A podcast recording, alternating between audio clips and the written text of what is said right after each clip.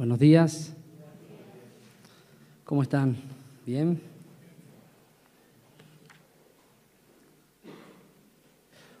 Bueno, me pareció interesante eh, ponerle el título este al mensaje. Y el título dice, todos llevamos. Llevamos una sombra. El sol lo dice eso, si no, no seríamos personas, ¿no? O cuando alumbra la luz, te das cuenta de la sombra. Todos llevamos una sombra que nuestro yo, orgullo, ego, ya vamos a ver, no la quiere reconocer. A fines del siglo IV nació Aurelio. Aurelio era un joven brillante intelectualmente. Le sacaba ventaja a todo lo que estaban en esa época de su... Él nació en el norte de África, lo que hoy sería Argelia. Argelia es la primera escuela que se fundó de filosofía. Su madre era una profunda devota, eh, tenía una, se la, él la nombra en, la, en un libro que escribe La ciudad de Dios, ya vamos a ver quién es, y con una profunda, como una mujer de oración, continuamente oraba por su hijo. Una profunda fe y devoción a Dios. Aurelio sabía que tenía un lado oscuro, y comenzó su adolescencia, comenzó su juventud, pisando un terreno que no tenía que pisar. Empezó eh, a caminar por el sendero de la promiscuidad sexual, una mujer, otra, otra, otra, que lo llevaron a tener cierto conflicto en Argelia.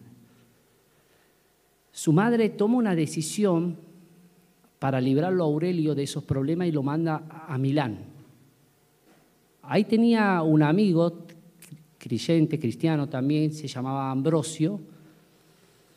Ambrosio lo recibe en la casa y teniendo eh, Aurelio 32 años, lee un pasaje de la Biblia, que lo vamos a leer ahora. Romanos capítulo 13. Nadie lo conoce como Aurelio, todos lo conocen como su segundo nombre, Agustín, y como después fue a vivir en Hispona, se llamó San Agustín de Hispona. Él escribe el primer libro después de, escribir, de leer este pasaje, escribe un libro que se llama La Confesión. Y después otro libro escribe que durante 15 años le llevó a escribir y a eso lo transformó en la en la historia de la sociología, en la historia de la psicología, en la historia del cristianismo, lo llamó el doctor de la gracia, la ciudad de Dios. Es el libro, el último que escribe. Y él lee Romanos capítulo 13,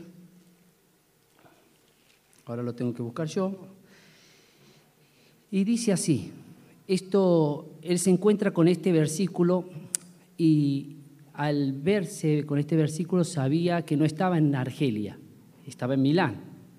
Nadie conocía su vida. Pero hay alguien que lo estaba alumbrando. Hay alguien que le estaba mostrando su oscuridad. Dice así el versículo 11. ¿Nos ponemos de pie, por favor, y lo leemos? Siempre que se abra la Biblia, es el único libro, escucha bien esto, capaz que has leído mucho libro, ¿sí? Pero es el único libro que se abre y cuando se abre su autor está presente. Podés abrir muchos libros, pero cuando abrís este libro, el autor está presente. Esto entendió Aurelio, San Agustín, y leyó justo este versículo. En la casa de Ambrosio abrió el Nuevo Testamento, venían en códice, no venían, venían en pergamino, no como lo tenemos ahora, y leyó esto. Estaba el autor presente y dice esto. Verso 11, ¿leemos todo? 1, 2 y 3. Y esto, conociendo el tiempo, que ya es hora de levantarnos del sueño, porque ahora está más cerca de nosotros nuestra salvación que cuando creímos. La noche, sigamos, la noche está avanzada y se acerca el día. Desechemos pues las obras de las tinieblas y vistámonos las, de la luz. Verso 13. andemos como de día, honestamente, no en glotonerías y borracheras, no en lujurias y lascivia, no en contiendas y envidia. Verso 14, todo junto, sino vestidos del Señor Jesucristo, amén, y no probáis para los deseos de la carne. Que el Señor bendiga su palabra. Pueden tomar asiento.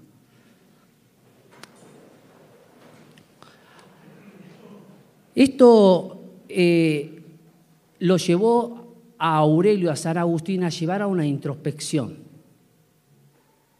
a que algo implosione adentro para que luego explosione hacia afuera, porque fue alguien que explosionó hacia afuera por su libro que escribió. Yo lo invito a que lean algunos libros de San Agustín, La Confesión, La Ciudad de Dios, y él se dio cuenta de que hay alguien que lo estaba alumbrando. Y que de todo esto que relata su vida, de lo que fue la lujuria, de lo que fue el lado oscuro, que todos llevamos una sombra, él se le impactó este versículo, el último. Dice, sino vestidos del Señor Jesucristo, y esta parte le tocó en su libro que dice la confesión, y no probáis, no proveáis, perdón, para los deseos de la carne. Él estaba diciendo, yo estoy tratando de leer un libro, pero me estoy dando cuenta que mientras yo quiero examinar y estudiar la Biblia o leer la Biblia, lo que nos pasa a todos nosotros, la Biblia nos va estudiando a nosotros. La Biblia nos va alumbrando a nosotros, nos va mostrando, es como un espejo. Esto lo llevó a que él pueda encontrar el camino, dejar de mirar su sombra y venir hacia la luz dejar de seguir por el camino donde él iba y mirar hacia Jesucristo. Ahora, él dijo, le digo lo que dijo San Agustín, dijo, eh, en una frase de su libro, San Agustín dijo, el, mal, en su libro Confesión, no es algo que está fuera del hombre. El mal es algo que está adentro del hombre. Ahora, ¿qué dicen las ciencias humanas si apoyan lo que dice en la Biblia, sí o no? Bien, si vos sos psicólogo, si sos sociólogo, si estudiaste filosofía o fuiste a una universidad o estudiaste medicina, uno de estos tres autores en alguna carrera humanista te lo habrán hecho estudiar. Yo te voy a nombrar tres nomás, cuatro puede ser. Ernesto Sábato lo voy a citar también que se llama, el libro que escribe Ernesto Sábato se llama Informe sobre el ciego. Pero te voy a leer primero lo que dice Eric Fromm. Eric Fromm fue un sociólogo, un psicólogo y un filósofo que se recibió de un doctorado teniendo 24 años. A los 24 años él se recibe de doctor. Nadie que haya estudiado psicología, sociología, o filosofía no puede pasar si no lee algo de Erich Fromm. Erich Fromm se planteaba en su libro que se llama El corazón del hombre, si el hombre realmente es bueno o es malo. Si el hombre es una oveja que circunstancialmente durante momentos de presión se transforma en lobo, o es un lobo que circunstancialmente en momentos de presión se transforma en oveja. ¿Me sigue? Y él escribe esto. El hombre eh, dice, por naturaleza es malo, pero está domesticado para ser aceptado en la sociedad y normalmente vive sublimando su maldad, pero el mal está adentro. Y se hace dos preguntas. O porque ¿qué hace al hombre que sea capaz de hacer grandes hazañas, descubrir, tener una gran ciencia, un, gran conocimiento, pero a la vez ser el artífice, el artífice de la gran miseria del mundo. La maldad es un acto puramente humano, escribe Erich Fromm. Las grandes hazañas, el gran descubrimiento del bypass, por ejemplo, lo que me toca a mí de medicina, el estén coronario, Palmas, fueron argentinos no porque sea argentino, este, bueno, pero fueron humanos que hicieron eso. Pero también las grandes miserias, la guerra, la de Ucrania, por ejemplo. Entonces él termina diciendo, diciendo, la maldad es un acto puramente humano. Primer concepto que queremos que vos te lleves y yo me llevo. Alfieri está en la casa, voy al sábado al discipulado, pone la tele. Bien. Alfieri, ¿qué estás viendo? ¿Viste el empresario? Sí, ¿qué pasó? Ese empresario que mató al el hijo lo mató al empresario, no sé si se enteraron de esa noticia. Bueno, el hijo lo mató al empresario. El mensaje que se descubrió es, papi, voy a tu casa. El hijo, por dos millones, no sé qué negocio andaba, lo terminó matando al padre y a la madre. Cuando uno ve esa noticia, se aterroriza o se escandaliza cuando ve, eh, le digo, el sábado pasado me toca un cateterismo en el polo sanitario en San Miguel y me acompaña mi papá que andaba acá y mi papá se queda hablando con una señora ahí y yo subo arriba porque estaba un infarto, el paciente estaba chocado, tenía que entrar rápido a sala. Y la señora le cuenta, me estoy por separar. Mi papá le estaba escuchando. Llego, digo sí, porque mi marido la viola a mi hija. Ah, no horrorizamos. Pero Erifrón dice, ¿por qué? Si es un acto humano, ¿por qué llamamos cuando prendemos la tele, eso es inhumano lo que está haciendo? ¿Por qué decimos que es inhumano? Simon Freud escribe un libro que después un autor que se llama Robert, Robert Stepson, del siglo XIX, dice el extraño caso del doctor Shakespeare, en que dibuja a un doctor que era un hombre, pero a la noche era una bestia, el hombre y la bestia.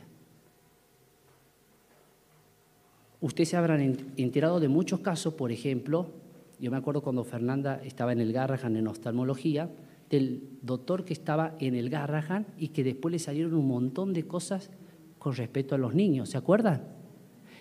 El doctor, acá lo está diciendo Freud y lo, y lo dramatiza, eh, que fue un éxito el doctor Shesquiel entre el hombre y la bestia.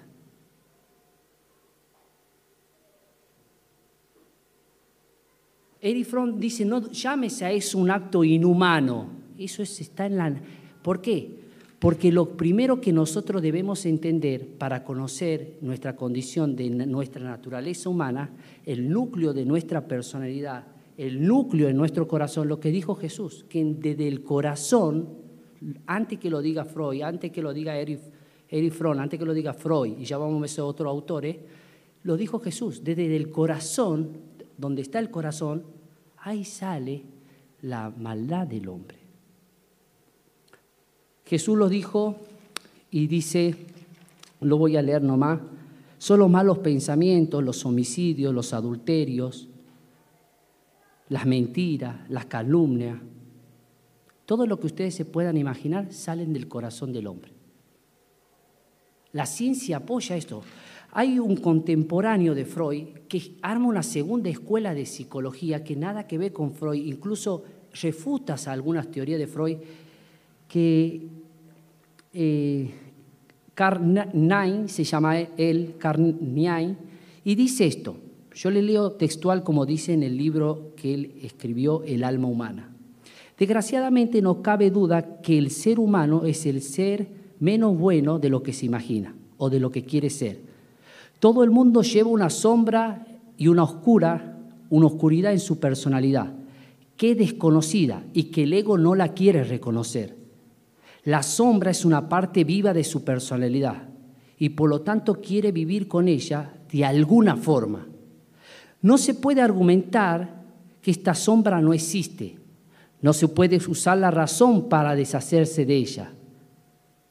Cuanto menos consciente seas de esa sombra, más negra y densa oscura se vuelve. Y se transforma un obstáculo inconscientemente frustrando tus buenas intenciones hasta que tarde o temprano se produce una ruptura en tu pareja, en tu vida social, en tu familia, en la iglesia. Se produce la ruptura. Ya vamos a ver por qué. O en la psiquis, dice él. Por eso dice, porque el encontrarse con nosotros mismos o la introspección que hizo San Agustín pertenece a las cosas más desagradables. Pero si somos capaces de ver nuestras propias sombras y podemos soportar más allá, entonces una parte del problema ya se ha resuelto, hemos sacado a luz el inconsciente. El segundo fundador de la Escuela de Psicología. El ser humano, termina diciendo, está partido y convive con una sombra oscura. Hay un agujero de oscuridad en su corazón, un hombre donde mora la maldad. Romanos capítulo 7, vamos a ver qué dice la Biblia. Vamos a, porque, ¿qué es la idea de esto, hermano? Que más ciencia te acerca a Dios. Porque yo sé que este audio también lo escuchan médicos, lo escuchan otros profesionales. Cuando he subido a las redes sociales, cuando más ciencia estás, más cerca de la palabra estás. Eh, Romanos capítulo 7. Por eso siempre en los mensajes míos me gusta argumentar con algo, eh, con algún apoyo científico. Van a escuchar siempre en alguno de los mensajes. Eh, Romanos capítulo 7, ¿qué dice Pablo? Fíjese el título del verso 7, el pecado que mora en mí. Dice, vamos a leer algunos versículos salteados. por ejemplo, verso 18. ¿Lo leemos todo? 7 18. Bien, ¿qué dice? Y yo sé que esto en mí, esto es, en mi carne, no mora el bien, porque el querer el bien está en mí, pero no el hacerlo. Verso 19, porque no hago el bien que quiero, si el mal que no quiero, eso hago.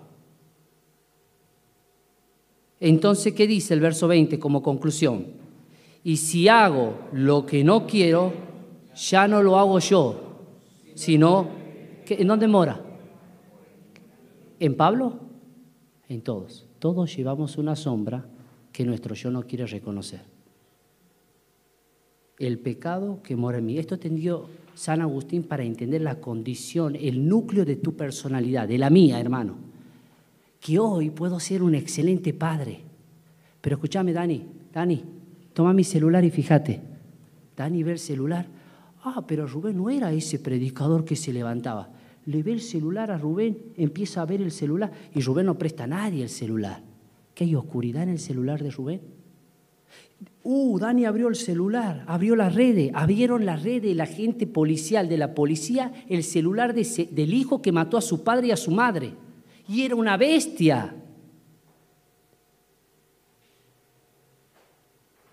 Había un lado oscuro de ese padre, de ese pastor, de ese doctor, de esa esposa, de ese hijo, de ese amigo de ese abuelo, de ese tío, que estaba acá. ¿Dónde estaba? Pablo lo dice, mora en mí. Verso 23, sigamos. Por favor. Romanos 7, 23. Vamos a esperar a los que estén en pantalla para los que no trajeron la Biblia porque alumbramos, porque estamos en el mes de la Biblia. La luz vino al mundo. Ya vamos a ver qué pasó con la luz, para alumbrar a todo hombre. Esta es la luz y está el autor presente, es Dios.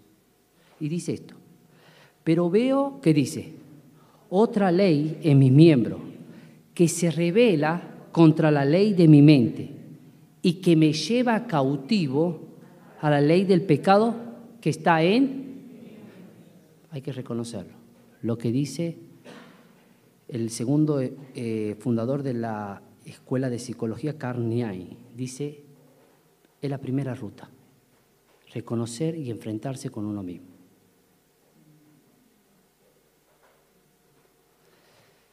Eh, ahora, Pablo habla de pecado, pecado forma singular, no habla de pecados, de hechos, de acciones. Ahora, ¿Cuál es la diferencia de esto? Está hablando que el pecado no habla de hechos, algo plural, sino del pecado que está dentro de él, que mora en él.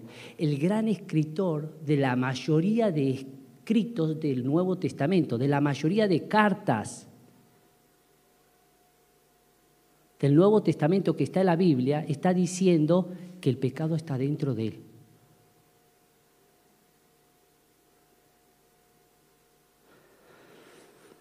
Eh, ahora, ¿qué pasa si yo no descubro esta sombra, Diego? Es muy fácil. Llega al hospital, estaba en Escobar, una señora. Eh, yo estaba nombrando a un paciente para hacerle un cateterismo, la señora estaba llorando, le pregunto qué pasaba y vivía en una zona precaria, en Escobar. Hacía frío, prendió la brasa, los hijos estaban durmiendo en la casa y respiraba un monóxido de... Ella sintió mareo mientras estaba haciéndole las comidas para los chicos para el otro día para que lleven a la escuela. Se cruzó a la vecina porque tiene problema de presión y dijo, me toma la presión porque puede ser presión alta. Le toma la presión y dice, está normal, porque estoy mareada. La vecina lo acompañó y dice, pero esto apenas siente la vecina y los chicos lo va a despertar y los chicos están muertos. ¿Cómo murieron? En vez de respirar oxígeno, ¿qué respiraron? El pecado es así, te adormece, te anestesia. Vas respirando, vas respirando hasta que el día de mañana estás muerto. Ella no se dio cuenta de eso.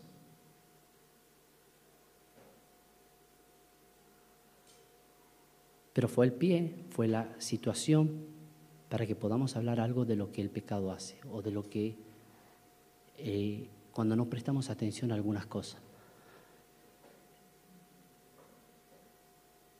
el hijo pródigo me encanta una frase que dice, y cuando volvió en sí, el hijo pródigo le pidió la herencia a su padre y se fue de la casa. Pero me, encanta esa frase, dice, cuando volvió en sí. ¿Por qué volvió en sí? No entiendo esa frase.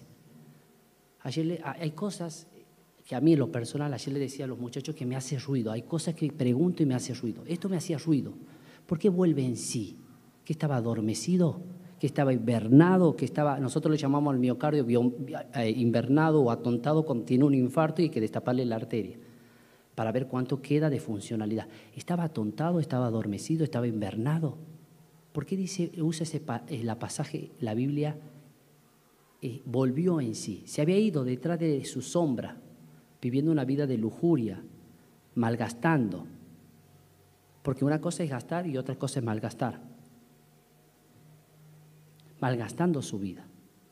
Dios no, tiene problema con que vos gastes, ¿eh? Eh, no quiero decir eso, sino con que malgastes. Y cuando volvió de allá, volvió en sí. El pecado lo anestesió. A esa señora estaba mareada. De pronto, cuando fue a respirar aire puro, esto era monóxido de carbono. Se dio cuenta. Pero ¿qué es lo que te está matando hoy en día? ¿Qué es lo que está matando tu familia, tu iglesia, tu barrio, mi vida personal? Que hoy estoy acá como la bella, pero después voy allá y soy la bestia. Después vengo acá y soy la bestia. Después voy allá y soy la bestia. Y acá soy la bella.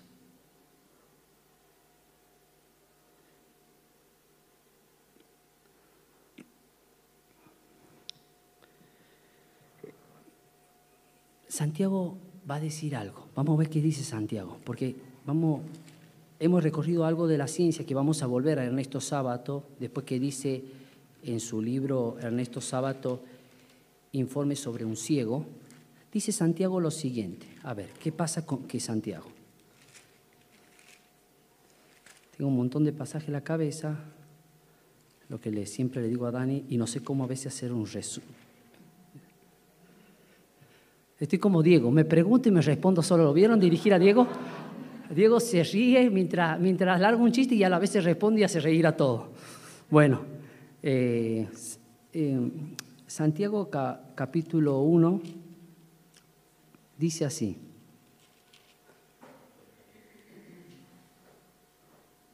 Cuando alguno es tentado, cuando alguno, acá la palabra tentación es algo importante.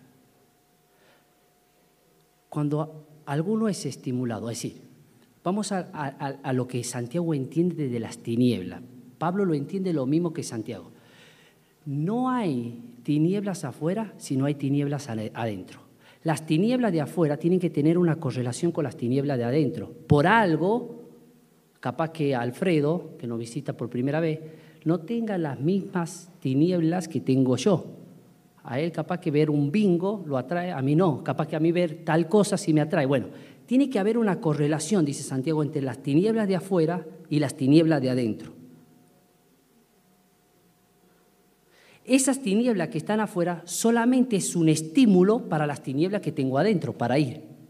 Cuando alguno es tentado, no diga que es tentado de parte de Dios, porque Dios no puede ser tentado Ponémelo el versículo, por favor, para que lo puedan leer lo que no han traído Biblia. Santiago capítulo 1, versículo 13. Bien, gracias, hermano. Cuando alguno es tentado, no diga que es tentado de parte de Dios, porque Dios no puede ser tentado por el mal, ni Él tienta a nadie, sino que cada uno es tentado de dónde? De su propia qué? Deseo de la carne, concupiscencia, las tinieblas de adentro, lo que vos quieras llamar, la bestia, el agujero negro del corazón. El sinónimo que pueden usar Freud, que puede usar Sábato, que puede usar Daniel en los mensajes, que puede estar eh, diciendo Pablo, que puedo usar yo, es lo mismo, naturaleza humana. Cuando, sino que cada uno es tentado de su propio, de su propia, de su propia bestia, de su propia oscuridad, de su propia sombra. ¿Y qué hace la, la tentación? Es atraído y seducido.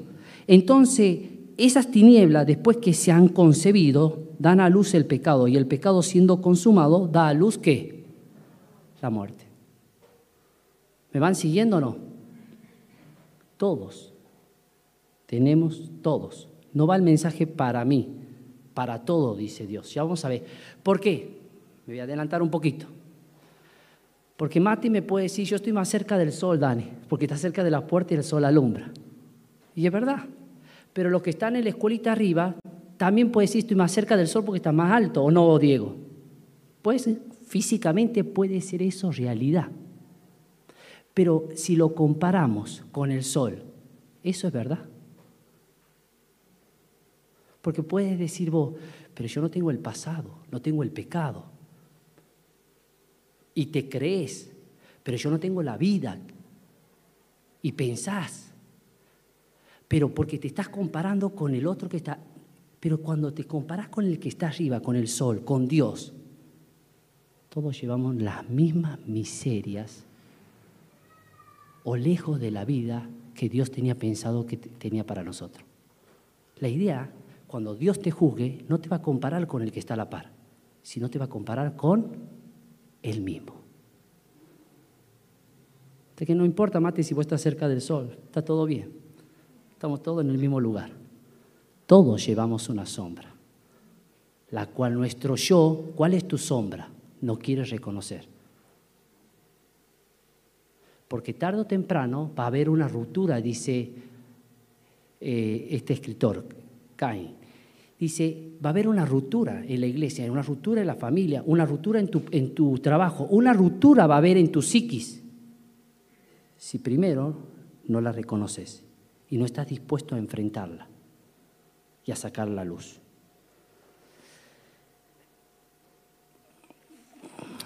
Vamos a seguir. Eh, Jesús dijo, ahora vamos a Jesús, dijo, la luz, ¿la saben al versículo? Vino al mundo y los hombres amaron más las tinieblas. ¿Por qué amaron más las tinieblas a la luz? ¿Qué tenían adentro los hombres? Tinieblas. ¿Por qué amaron más las tinieblas? Porque no tenían luz.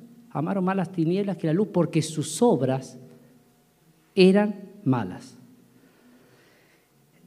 Eh, ¿Qué pasa cuando uno se expone a esa luz?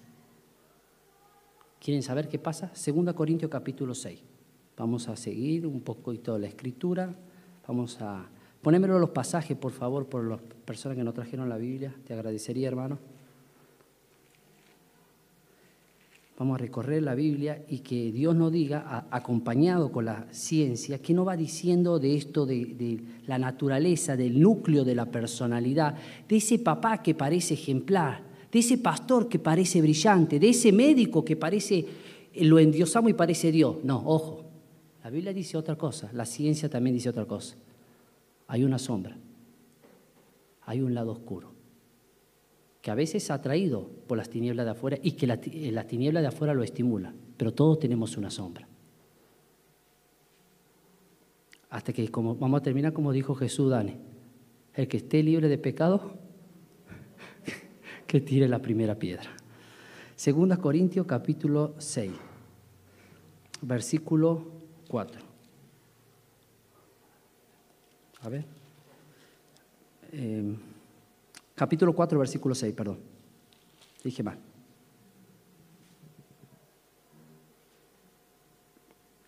Él dice que no se predicaba a él mismo, sino que predicaba la luz del mundo.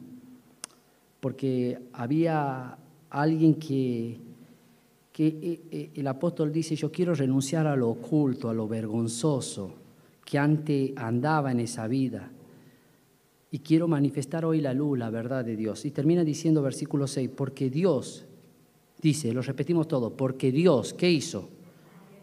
Que mandó que las tinieblas resplandeciese la luz, es el que resplandeció en nuestros corazones para iluminación del conocimiento de la gloria, ¿en qué? ¿En qué cara? En la faz, en la faz de Jesucristo. Dios quiere alumbrarte por medio de Cristo y quiere alumbrar el lado oscuro de tu corazón. Quiere que ahí entrar con su palabra para quitar, para limpiar. Había en la época de, los militares un anciano muy conocido en Rosario y era difícil predicar en la época de los militares, pero le dieron un minuto para predicar en una propaganda de la tele en Rosario. El, anciano se llamaba Samuel Lieber. Y le dice, te damos un minuto para que puedas predicar la palabra. Solamente un minuto, no te pases de ese minuto. Época de los militares. Viene la propaganda, empezamos el programa y empezás vos. Bien.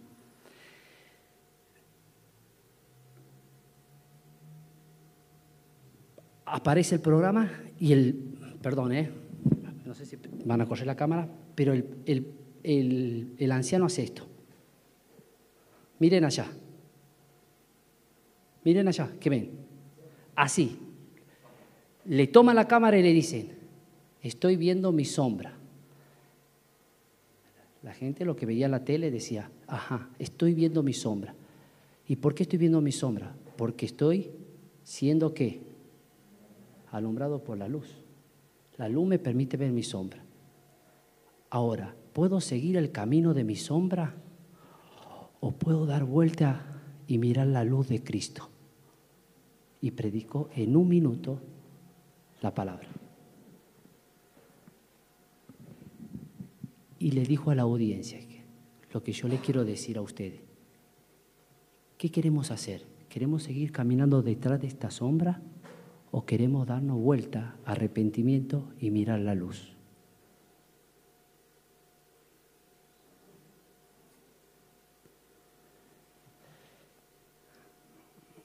Ahora, eh,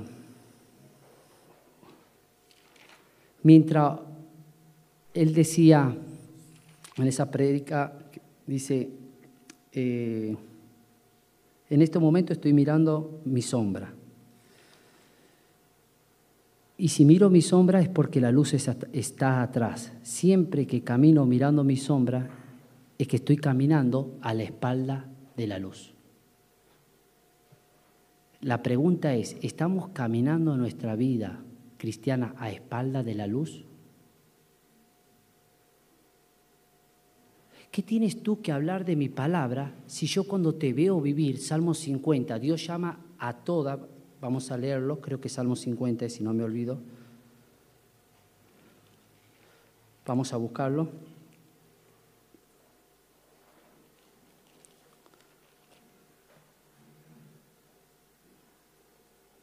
Verso Salmo 50. Dice, vamos a sacar la, bolilla y vamos a tomarte un examen, porque eso es el Salmo 50. Dios le está llamando a tomar un examen al pueblo. Y le dice, si yo tuviera hambre no te lo diría a ti, porque mí es toda bestia del campo. Y le dice, el verso 16, por favor, ponémelo, Salmo 56. ¿Qué tienes tú que hablar de mi palabra y tomar mi pacto en tu boca? Porque si yo te veo vivir, porque si yo te veo cómo vivís a la espalda de mi luz. Porque tú aborreces que te corrijas y echas a tu espalda mis palabras. Es decir, te vivo dando la espalda a Dios. Me sigue alumbrando Dios, de hace rato que me viene alumbrando. En mi carácter, que, a ver, hay cosas que hay que, y la vengo piloteando y me sigue alumbrando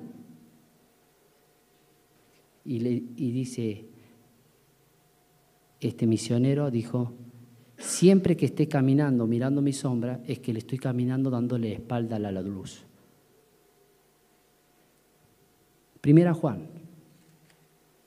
Dígame si ya llegó el horario, terminamos con esto, no quiero cansarlo. Primera Juan.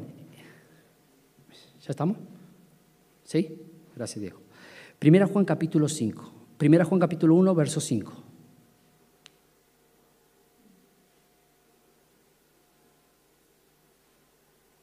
¿Está? Bien. Este es el mensaje que has oído. Alfredo, este es el mensaje que has oído. ¿Cuál es? Y que hoy es anunciado. Que Dios que es. Y no hay si Rubén, perdón Dani, y no quiero ponerlo siempre de ejemplo a, Alfredo, a Alberto, ahora te pongo de ejemplo a Dani. Si Daniel y Rubén dicen que andan en luz y tienen comunión con Jesús, verso 6, si decimos que tenemos comunión con Él, ¿por qué le vivimos dando la espalda a la luz y caminamos detrás de la sombra?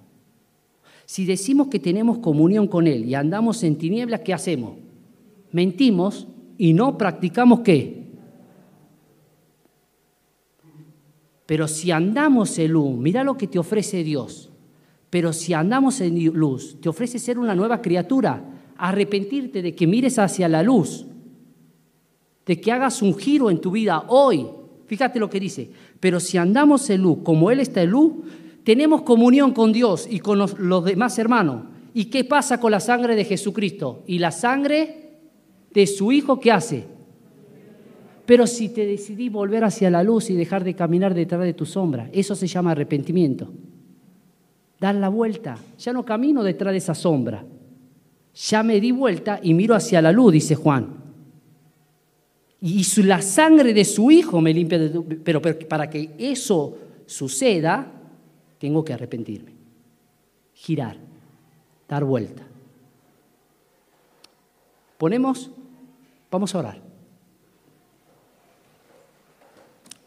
Dios te ofrece,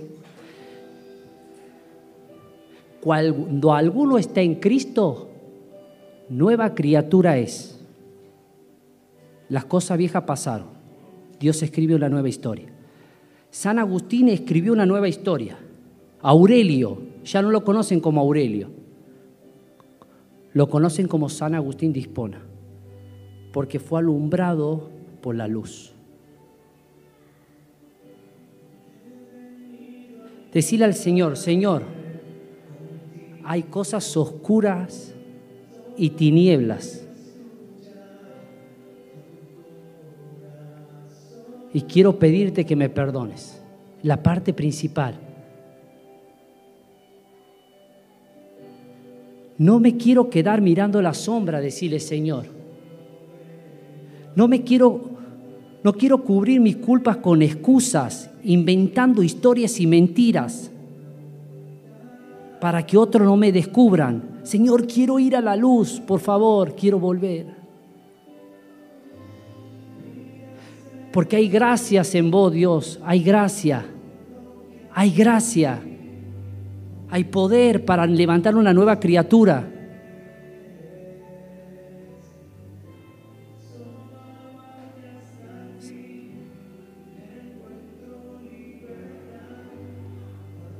Podés orar al Señor solo y decirle, Señor, confesarle, como en el libro de confesión de San Agustín, Señor, estas son mis sombras.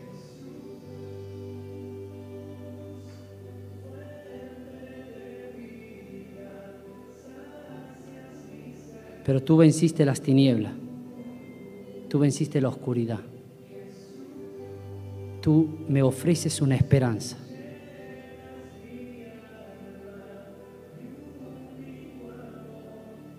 No importa mi pasado,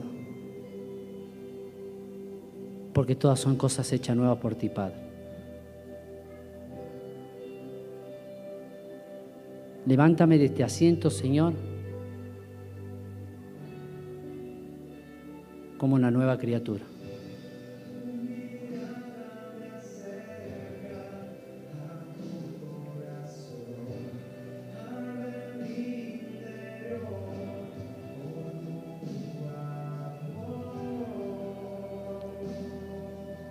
No quiero rebalar, Señor, más. Decir así.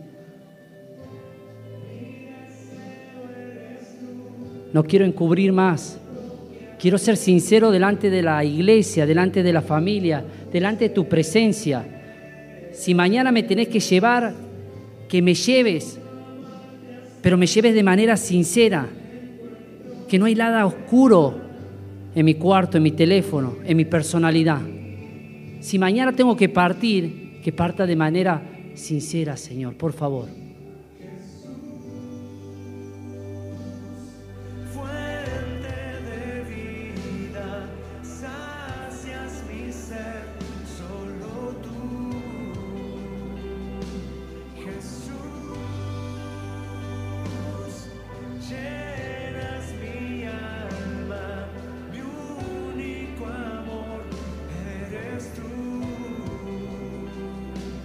Padre, gracias.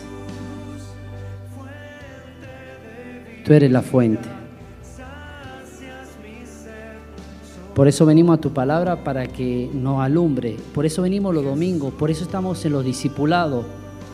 Por eso anunciamos, abrimos las puertas de este lugar. Para que la luz se refleje. Refléjala en nuestras vidas, Señor en áreas que todavía no entró la luz. Para que podamos reflejar al mundo como Cristo lo reflejó en su faz cuando caminó en esta tierra. Padre, todos tenemos una sombra, no estamos acá para señalar a nadie, pero no queremos caminar más detrás de esa sombra y dándote la espalda porque eso es lo que hicimos, Señor, dándote la espalda. Hoy queremos volver a tener comunión y sacar las tinieblas, sacar la bestia, el Rubén de adentro, la forma de hablar, la forma de pensar. Tenemos, todos tenemos una sombra, Señor. Que haya gracia en todos mis sentidos, en mi forma de ser, que te lleno. Padre, viviendo de manera sincera, como lo vivía Cristo. Bendice a la congregación, bendice a los que vinieron por primera vez, bendice a los hermanos, bendice a los que escuchan la palabra. La dejamos, Señor, como dice tu palabra, toda potestad te ha sido dada a vos. Lo que hacemos es que esa potestad, esa palabra que sembramos, esa semilla, como pasó en San Agustín, explote adentro. En el nombre del Señor Jesús, amén.